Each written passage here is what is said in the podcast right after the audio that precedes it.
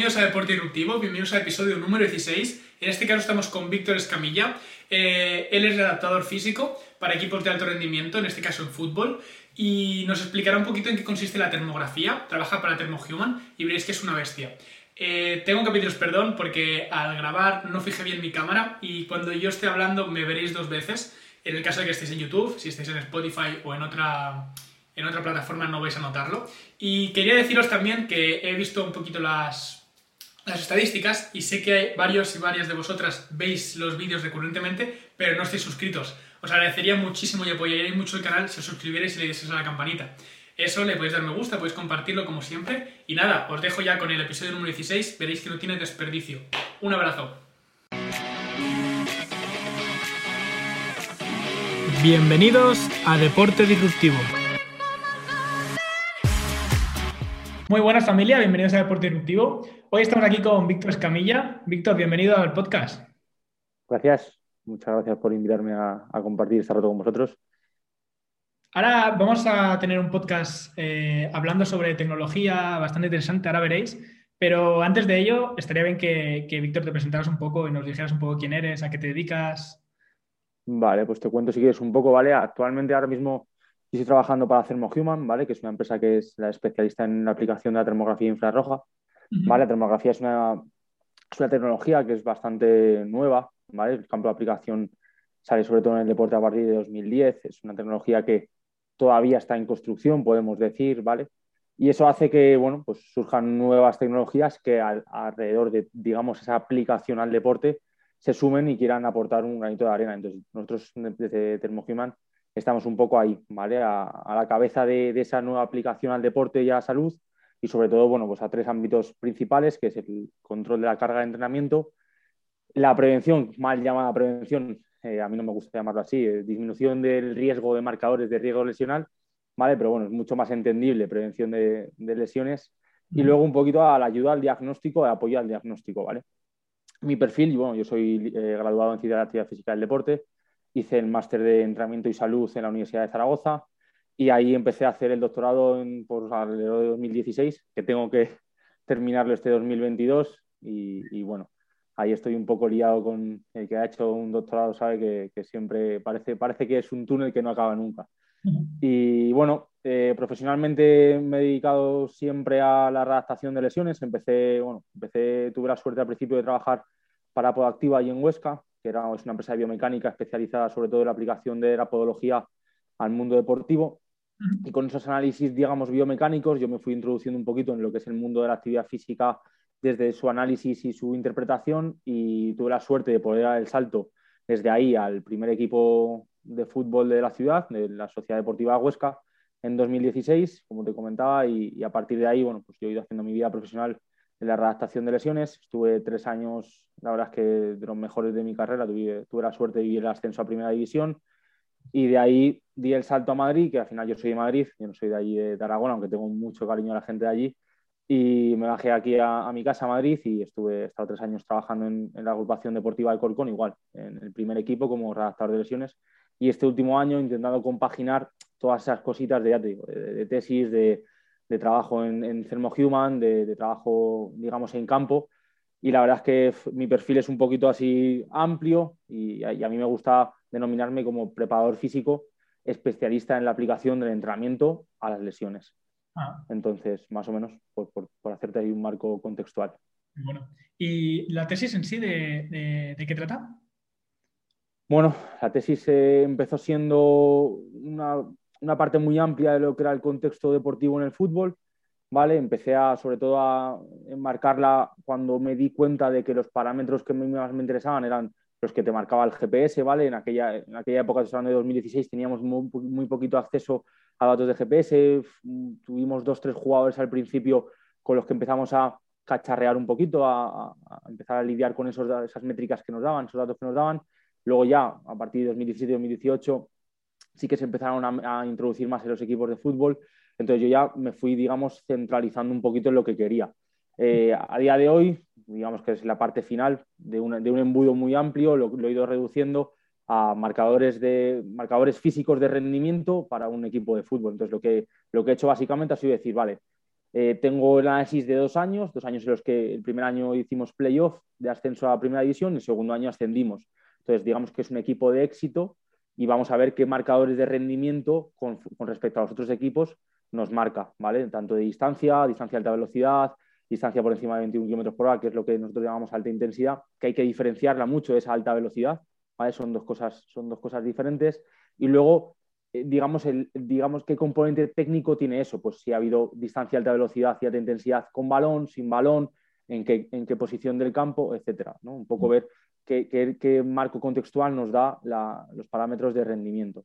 Pero ya te digo, es muy profundo. Yo animo a quien se quiera meter al mundo de los GPS a meterse ahí porque hay un montón de variables súper bonitas, súper chulas, desde la potencia metabólica, por ejemplo, que te indica más marcadores de, gasto energético, por así decirlo, ¿no? de, qué, es el, qué es lo que tu cuerpo está empezando a asimilar como carga de, de trabajo, a parámetros más mecánicos, como pueden ser las aceleraciones las aceleraciones, o a parámetros más de volumen, como pues, distancias, etcétera. ¿no? Entonces, es, un campo muy amplio, mucho por investigar. Lo que yo he ido encontrando o, viendo con respecto a mi tesis es que al final el equipo que hace más parámetros a alta intensidad, ya sea alta velocidad o alta intensidad, como te, como te comentaba, es el equipo que acaba ganando el partido.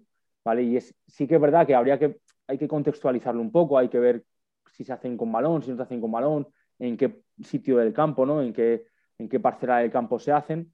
Pero por ahora yo, me, yo, yo ya he cerrado la puerta, ya no voy a seguir analizando cosas, pero sí que es verdad que, digamos que como, como futuras líneas de investigación dejo abierto eso, ¿no? Que quien quiera investigar un poco también esos parámetros contextuales, bienvenido sea. Es una pasada el mundo, porque al final, bueno, es súper amplio. Quiero decir, parece como que, que todo esto está estudiado y realmente eh, falta bastante información y... No, no, ya te digo.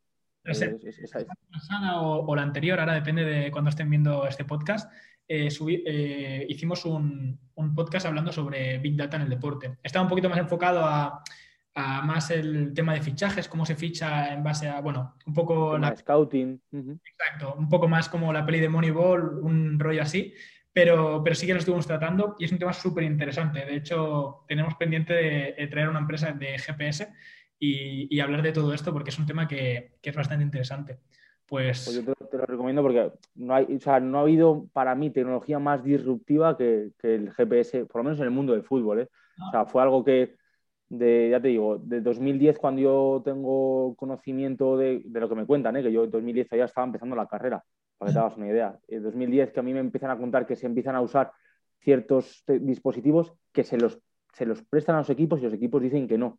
Y cinco años después, en 2015, son los equipos los que demandan el dispositivo. O sea, es alucinante. Y es un poco lo que yo creo que va a pasar con, la termografía, ¿no? Que al final, a día de hoy, nos cuesta mucho que ciertos equipos, y, ya empiezan a ver los pioneros, ¿no? Los early adopter que llaman, la ah. gente que, se, que coge la tecnología de primera mano que apuestan por la tecnología, pues tenemos al Wolfsburgo, por ejemplo, en Alemania, tenemos equipos de baloncesto panatinaicos en Grecia, aquí en España el Getafe, algunos equipos también adoptan la tecnología de forma eh, inicial, ¿no? Digamos, pero hasta que se madura ese mercado y hasta que te llaman a la puerta y dicen, oye, que quiero la tecnología, pues cuesta un poco, ¿no? Digamos, ese es el punto. luego, luego hablaremos más sobre un poco tu trayectoria como readaptador, pero ahora me gustaría hablar un poco más sobre termografía que hemos mencionado y quería que nos explicaras un poco en qué consiste la termografía o, cómo, o qué aplicaciones tenía previamente a usarla en el ámbito deportivo y cómo se llegó a usar en el, deporte o en tu caso pues en el fútbol. Perfecto, yo te cuento si quieres mi experiencia, ¿vale? Yo la conozco, ya te digo, la carrera estaba terminándola y, el trabajo fin de, fin de grado doy con un profesor de la Universidad Politécnica de Madrid que se llama Manuel Sillero y, me dice, es que es súper curioso, yo ya yo la conocía de antes, ¿vale? Yo tenía un amigo que había hecho una de las, digamos, de las pruebas de evaluación, había participado como sujeto en una tesis doctoral, ¿vale? De, Ismael Fernández Cuevas, que es a día hoy mi amigo y mi jefe, ¿vale? Y me había, pues, un poco contado así por encima que habían estado haciendo unas series de carrera de 200, luego una prueba más de 40 minutos de, de trabajo aeróbico, luego un entrenamiento de fuerza general y que habían ido mirando un poco los perfiles de lo que ocurría con la temperatura en el cuerpo. Mi, amigo me había contado eso, que había participado en el estudio y me había parecido interesante. Y luego otro profesor, Jesús Rivilla, también me imagino que lo conocerás, es un fenómeno, nos dijo, mira, si queréis ver algo de calidad, o sea, él lo llamaba caviar. Si queréis ver caviar, os tenéis que meter a, la presentación de esta tesis doctoral. Y fue la tesis doctoral del 2012 de, Ismael. Y ahí fue mi primer contacto con la termografía. Ya te digo, y ya hasta, no es hasta mi trabajo final de grado en el que, ya te digo, o sea, yo contacto con varios profesores para intentar hacer el trabajo final de grado, porque yo estaba en Brasil haciendo una beca Magallanes, que es como un Erasmus, pero, pero en Brasil, y, y, a la que volvía, pues no tenía tutor, estaba un poco perdido, contacté con varios y el primero que me respondió fue, fue Manuel. O sea, fue, la verdad es que fue lo típico de el sitio adecuado en el momento adecuado, ¿no? Y me dice, mañana preséntate en mi despacho, que te voy a plantear una idea y si la conseguimos sacar adelante, perfecto, ese va a ser su trabajo de final de grado. Total, que yo me presento en el despacho y me dice, mira, necesito que me traigas a 10 personas mañana porque vamos a hacer un entrenamiento a una sola pierna. Y yo, pensé para mí, digo, ostras, pues ya está, pues me traigo a mis amigos de, de, mi, de toda la vida y, que a ver, y a ver qué pasa, ¿sabes? Me traigo a 10 amigos y tal. Total, que nos trajimos a 10 sujetos y lo que hicimos fue un entrenamiento cruzado. Entrenamos con una sola pierna y vimos qué respuestas al ejercicio tenía la temperatura. Vimos que la pierna entrenada aumentaba la temperatura, pero que la pierna que no había hecho nada, también una hora después aumentaba la temperatura, como ese efecto cruzado de potenciación que tiene. Entonces dijo, ostras, qué potente es esto, ¿sabes? O sea, que, que me va a marcar a nivel fisiológico las respuestas del entrenamiento. O sea, incluso me marca respuestas neuromusculares del sistema nervioso. Y dije, ostras, esto yo tengo que, conocer un poco más.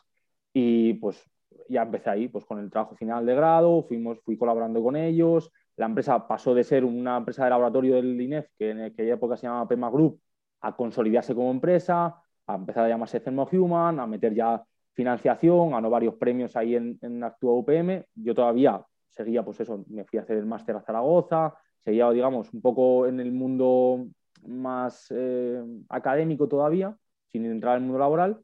Y cuando ya desarrollaron pues, el software nuevo que hay, que ya lo que hace es analizar, porque en aquella época lo que hacíamos era pierna por pierna, tú señalabas como si fuese el paint, ¿no? Tú marcabas un cuadradito, seleccionabas la zona y tenías que marcar ese mismo cuadradito en la otra pierna para comprobar una zona con respecto a la otra, ¿no? Y ya el gran avance que hizo Thermohuman básicamente fue que eso se hacía de forma automática, manual y con la capacidad de predecir lo que, lo que, o sea, no predecir, sino automatizar la captura de imágenes, ¿no? Y la verdad es que eso es un gran salto. Pasabas de analizar una imagen en 5 o 10 minutos a hacerlo en 10 segundos. A, mí, yo si lo hubiese tenido, me hubiese quitado horas y horas de, estar ahí, de, de, llevar las gafas ahora mismo, ¿sabes? De estar ahí en el, ordenador y, no tener tantas diostrías como tengo ahora, ¿no? Y eso fue un poco la, toma de contacto. ¿Te refieres al software, no? En este caso, que lo que... Claro, o sea, antes el, software era, era, un software tradicional, que tú básicamente, eso es lo que te digo, o sea, tenías que hacer como una especie de paint, tú cargabas la imagen y hacías un cuadradito sobre la zona que querías, pues el cuádriceps derecho, ¿no? Pues te ibas al cuádriceps derecho y tenías que replicar lo mismo en el otro lado, el cuádriceps izquierdo. A día de hoy sigue existiendo la posibilidad de hacerlo tradicional, ¿vale? Que es, un, digamos, un software que no, es, que no es nuestro, que es, te lo da Fleer Tools, que es la casa. Y luego lo que hemos desarrollado nosotros, que es un software automático que detecta automáticamente las regiones y en 10 segundos te saca toda la información, las asimetrías, los datos de temperatura, o sea, digamos, de lo que es la foto, tú cuando capturas con termografía, es que claro, no, he explicado esto, me, he ido un poco antes, tú con la termografía lo que vas a hacer es, em, con una cámara especial, ¿vale? Que lo que hace es medir la radiación infrarroja que tiene el cuerpo. El cuerpo ya de por sí está echando energía, está eh, esa energía calorífica, el metabolismo basal, el metabolismo no deja de ser una combustión de energía. Y esa energía la transformamos al exterior en forma de calor, ¿vale? Bien por evaporación, bien por conducción. Entonces, lo que hace la, termografía es una cámara que capta esa radiación del cuerpo, de la piel. Es importante, el otro día estaba con un amigo y me decía, venga, hazme una. Y yo me quedé así, digo, venga, vale. Y me, decía, venga, venga, la Digo, no, tiene que ser de la piel. O sea, yo si te la hago con ropa no vale para nada. te tienes que quedar, es un protocolo específico que te tienes que quedar sin ropa, que tenemos que medir la temperatura de la piel y para eso te tienes que aclimatar. Tienes que estar de 5 a 10 minutos en un entorno, pues, con un protocolo establecido, eh, sin tocarte ningún tipo de, sin haber aplicado ningún tipo de masaje, sin tocarte, sin rascarte, sin que nada entre en contacto contigo, sin que haya un radiador. O sea, una serie de, digamos, de factores que hay que controlar para que la, digamos, la foto la puedas echar de una manera idónea ¿no? para un protocolo científico. Luego, eh, en la teoría está todo muy, muy mascado y, para si quieres hacer investigación hay que hacerlo así. En la práctica, pues eh, a veces las cosas cambian un poco y sobre todo si estás en un equipo deportivo, pues a veces la foto tienes dos minutos para charla o 30 segundos, el jugador tiene las medias puestas, eso varía un poco, ¿no? Pero básicamente lo que hacemos es eso, captar la radiación de la piel, ¿vale? Y esa radiación está relacionada con la fisiología del tejido. Si el tejido está normal, debería producirse un proceso de homeostasis, de equilibrio, ¿vale? Si el tejido está sufriendo una inflamación, por lo tanto ese tejido va a demandar mayor riego sanguíneo y va a tener más temperatura, hay más energía sobre esa zona. Entonces va a, ser, va, a dar lugar a una hipertermia. Y por el contrario, si el tejido hay una inhibición, o sea, si el tejido hay un fallo del sistema nervioso que no llega a contraer bien o ha habido una lesión muscular, por ejemplo, lo que ocurre es lo contrario, una hipotermia, o sea, se desciende la temperatura por ese, esa falta de activación sobre la zona. Entonces, básicamente lo que capturamos por imagen es eso. Y a partir de ahí, lo que te decía, esa imagen son colores. A, ver si te puedo mostrar alguna que tengo aquí en el móvil así de forma rápida. Mira, este es otro, el otro día un, jugador. ¿Vale? Y lo que, lo que tienes es, es, esa imagen. A ver, no sé si ponerla para que se vea. Ahí se ve un poco mejor. ¿Vale? Son colores, ¿vale? Color blanco, rojo, amarillo y azul, ¿vale? Pues esa escala de colores para los que no nos, estén viendo en YouTube y nos, nos, escuchen en el podcast, se ve como, bueno, en este caso ahora unas piernas y antes eran unos pies de distintos colores, de los colores que ha Correcto. Entonces, digamos, esta imagen, de forma objetiva, tú puedes decir, ah, vale, pues esto, este color blanco significa por la escala más temperatura, este color azul por la escala significa menos temperatura. Pero detrás de la imagen hay unos datos. Por cada píxel las imágenes siempre están conformadas por píxeles, por cada cuadradito tenemos un dato de temperatura. Entonces, eh, lo que hacemos es comparar, digo, el software lo que hace es con esa imagen, pum, chupas los datos que se llaman datos radiométricos, lo que está detrás de la imagen, dentro del píxel, dentro de la, cajita de datos, lo chupa y lo pone en regiones de interés. Entonces, esa región, por ejemplo, del cuádriceps derecho con respecto al cuádriceps izquierdo, te marca qué temperatura tienen. Y si hay una diferencia muy grande de asimetría, o sea, si del cuádriceps derecho tiene más temperatura que el izquierdo, te señala y te marca una alarma. Como te comentaba, si hay más temperatura, está más relacionado con procesos metabólicos, mayor inflamación o mayor demanda del tejido, y si hay menor temperatura, pues tienes que irte a pensar en procesos más de inhibición o falta de, activación de esa región, ¿no? Y es un poco lo que, lo que hacemos. Entonces, para recopilar un poquito, digamos, vosotros cogéis un jugador, por ejemplo, eh, después de unos protocolos que sería, por ejemplo, estar parado un rato sin, sin darle mucho estímulo a eso, le coloques con una cámara y esa cámara capta la radiación que, o la, bueno, en este caso la, radiación y la temperatura que, ejerce la persona. Correcto. Y depende del color que esté, podemos sacar una conclusión u otra, ¿no? Digamos, valoramos Correcto. Correcto. ¿Qué es lo que pasa? Que normalmente las pruebas tipo resonancia, tipo ecografía, son gol estándar porque te permiten ver yo siempre comparo, ¿no? Te permiten ver lo que está pasando en el tejido. Yo siempre comparo, la termografía es, un, es como una escopeta, ¡pum!, que dispara mucho, amplía mucho el rango, pero le falta un poquito de especificidad. ¿Sabes? Te dice, aquí está ocurriendo algo, pero no dice ni cuánto ni cómo está ocurriendo. Y la ecografía sí que te marca, vale, pues hay una rotura de 4 o 5 centímetros, el tejido eh, ha tocado tendón, ah, eh, está más en la unión miotendinosa, es más facial, te marca un poco más dónde se, se coloca eh, ese, digamos, ese, es más francotirador. ¿no? El problema que tiene la ecografía y la resonancia es que dependen de la interpretación de un facultativo. Mientras que la termografía no. La termografía, al, tener capacidad subjetiva, al poder captar un dato, te permite monitorizar a lo largo del tiempo. Tú haces dos ecografías y si has puesto un poquito más perpendicular el ecógrafo, si no lo has puesto en la misma zona tal, siempre hay un margen de error. Y, igual, el facultativo siempre tiene un, un poco más margen de error. Lo mismo pasa con la resonancia. Con esto realmente no, con esto tú puedes monitorizar el proceso y es una de las cosas más potentes que tenemos, que tú eres, digamos, el índice de fiabilidad entre tomas y entre sujetos es altísimo, porque como lo hace un software y, casi la mano, humano, la mano humana no toca nada, hay mucha fiabilidad en cuanto a la reproducción de tomas. Entonces te permite cuantificar el proceso de evolución. Te dice, vale, pues hoy vienes con un grado y medio más en la rodilla, mañana vienes con un grado y tres, un grado con tres, pasado mañana vienes con un grado y al día siguiente con 0,8. Pues coño, has, tenido un proceso de evolución para una meniscopatía, por ejemplo, que ha ido descendiendo la, inflamación, la temperatura y ya puedes empezar a, meter carga. ¿Qué metes carga y eleva la temperatura? Hostia, pues te has pasado. Controlas, tienes que controlar, ese ejercicio ha sido demasiado. ¿Que sigue bajando? Hostia, pues la respuesta al ejercicio es muy buena. Digamos que para eso yo la uso. Pero de cada adaptar a una persona te da una, información un poquito más objetiva, que a lo mejor no duele o a lo mejor la inflamación ha, menguado, pero a lo mejor ahí sigue habiendo calor o puedes ver cómo actúa después de hacer según qué cosas. Me parece, me parece brutal. Correcto. Ah, ¿Tienes alguna, bueno, trabajas con futbolistas, ¿tienes alguna anécdota con algún jugador que, por ejemplo, pudimos ver, imagino que un montón, pero... desde, desde el típico que te viene desnudo, ¿sabes? Y, te, pregunta, oye, ¿esto qué significa? Tal, y tú le dices, pues nada, la tienes más fría, tío, porque ayer estuviste haciendo cosas, ¿sabes? Hasta, hasta sí que tengo eh, anécdotas, por ejemplo, se me retira el otro día un jugador en el minuto 15 del partido, con molestia, sensación de calambre en el isquio. Al día siguiente yo le he hecho la termografía y veo que no ha habido ningún proceso, no hay ningún proceso fisiológico claro sobre la zona ni sobre el tejido. De lo que deberíamos ver para su sensación y para esa retirada del campo, que realmente cuando un jugador se te cambia en el minuto 15, saltan todas las alarmas. El médico se vuelve loco, el entrenador se vuelve loco, o sea, realmente es algo grave. Tú al día siguiente le puedes estar dando una información muy importante al cuerpo médico, le puedes estar diciendo que esto parece que no es gran cosa o que esto parece que no va a ir a más, podemos empezar a aplicarle carga. Ya te digo, se me retira el minuto 15, 10 días después con vídeo de 90 minutos, ¿sabes? Ha, ha pasado un proceso de readaptación en menos de siete días en los que ha estado ya compitiendo. Si hubiésemos, si hubiésemos ido, digamos, por los pasos normales, hubieses tenido que esperar por lo menos 24 horas para hacer una eco.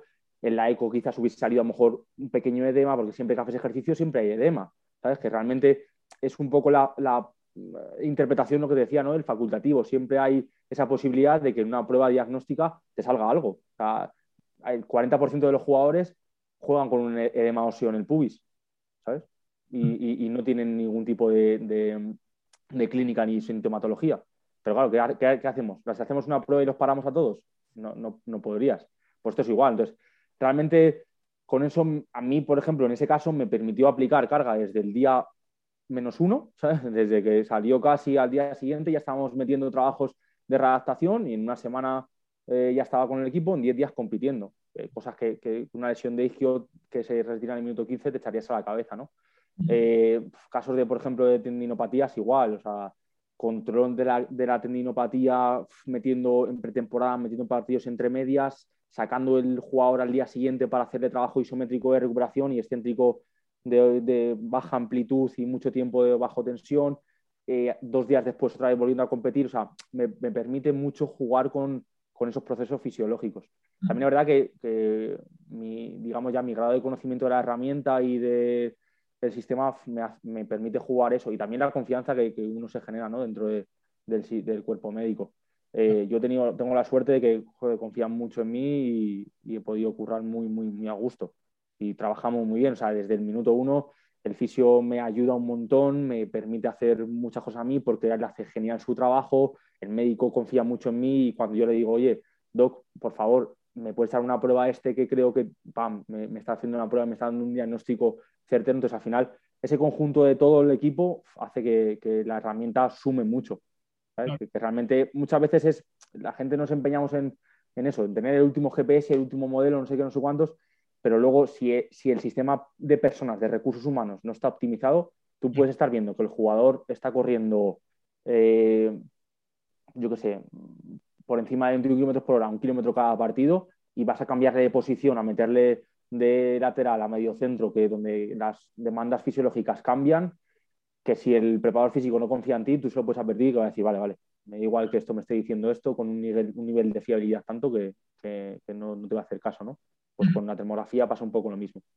Claro, al final es lo que hablamos. Luego me gustaría también hablar un poquito de eso, de cómo es la experiencia, pero cuesta también llegar a un equipo y que el entrenador o, el cuerpo médico o lo que sea también confíe en tu trabajo y a veces eh, dar, dar, con un equipo que, que, confíe en lo que haces, porque al final, seamos realistas, hay entrenadores y hay equipos que todavía no creen en la preparación física o, la, o no se la toman en serio. Y la verdad es que, bueno, ahora hablaremos porque me voy de, de una. Es que, claro, es un campo tan amplio y, es muy bonito, en el fondo es muy bonito eso, ¿eh? que al final no, nos olvidamos que trabajamos con personas y, que al final somos personas por mucho que tal y, que el conocimiento tienes que, también saber transmitirlo, ¿no?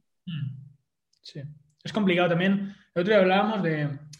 Eh, estoy saltando un poco de tema, pero eh, claro, al final cuando el entrenador o los, atletas o los futbolistas no entienden a lo mejor lo que, lo que tu trabajo, quizás es que el problema no es que lo tenga él, sino que a lo mejor tú no eres capaz de, transmitirlo, de comunicarlo, el por qué, eh, por qué eso le va a beneficiar, ¿no? a, mí, escucha, a mí me ha pasado, ¿eh? a mí me ha, pasado, me pasará y me sigue pasando. O sea, hay gente con la que conectas desde el principio, todo mucho más sencillo, y hay gente que, con la que no conectas y que por mucho que les intentes explicar y, tú veas los beneficios y los veas súper claros en la cabeza, mm. mira, no, hay mejor ejemplo que yo, por ejemplo, a mi padre no consigo hacerle entrenar. Yo sé que los beneficios que tiene el ejercicio físico para la salud y no consigo hacerle entrenar. O tú imagínate, si no convenzo a mi padre, todo lo demás ya muchas veces yo me veo impotente. Digo, si es que no soy capaz de, de que mi padre me haga caso, el resto de personas, ¿cómo van a hacer caso, sabes? Hostia. Eso es, eso es un problema que, tiene mucha gente y, es una de las cosas que yo estoy súper orgulloso de, hacer que mi familia entrene. Y, yo lo que, lo, simplemente lo que hice, porque al final era como, estás harto ya de decirle que haga, que haga cosas, y al final la estrategia que, que utilicé fue que te tengan un poco como ejemplo de decir que tú lo hagas y que te vean que lo haces, y si le pica el gusanillo tendrá que decir por él, pero al final tampoco puedes puedes estar un poco encima. Si aprietas a la yo, ya te digo, yo me puede lo que, me puede ver todo lo que quiera. Lo único que, consigo que haga es que baje a jugar al pádel conmigo o que baje, o sea, meterle en una sala de pesas, de lo que él llama pesas tradicionales, dice que se aburre, que no sé qué, que no sé cuánto, nada. Eso realmente nos falta y, hay compañeros, por ejemplo, tenemos un, maestro, para mí un maestro que es espectacular, que es Miquel Izquierdo, que mm. no sé si conoces todo, su trabajo de Vivi Frail.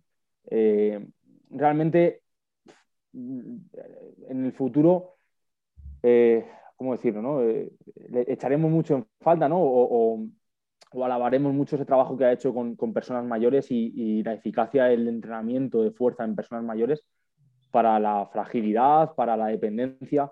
Yo creo que la gente tiene que, joder, es complicado, ¿no? Pero la gente tiene que empezar a concienciarse de que ostras, las cosas cuestan esfuerzo, evidentemente, y, hay que trabajarlas porque, porque luego, claro, luego queremos con 60, 70 años que cada vez el, futuro de la gente mayor va más ahí, ¿eh? o sea, cada vez vamos a tener gente más mayor, que la, pirámide poblacional se ha invertido, gente más mayor, eh, quizás con más tiempo libre y, con más grado de, dependencia, que si no logramos que hagan ejercicio, estamos, desde nuestra perspectiva, ¿eh? desde la parte de, educadores físicos, estamos, estamos muertos.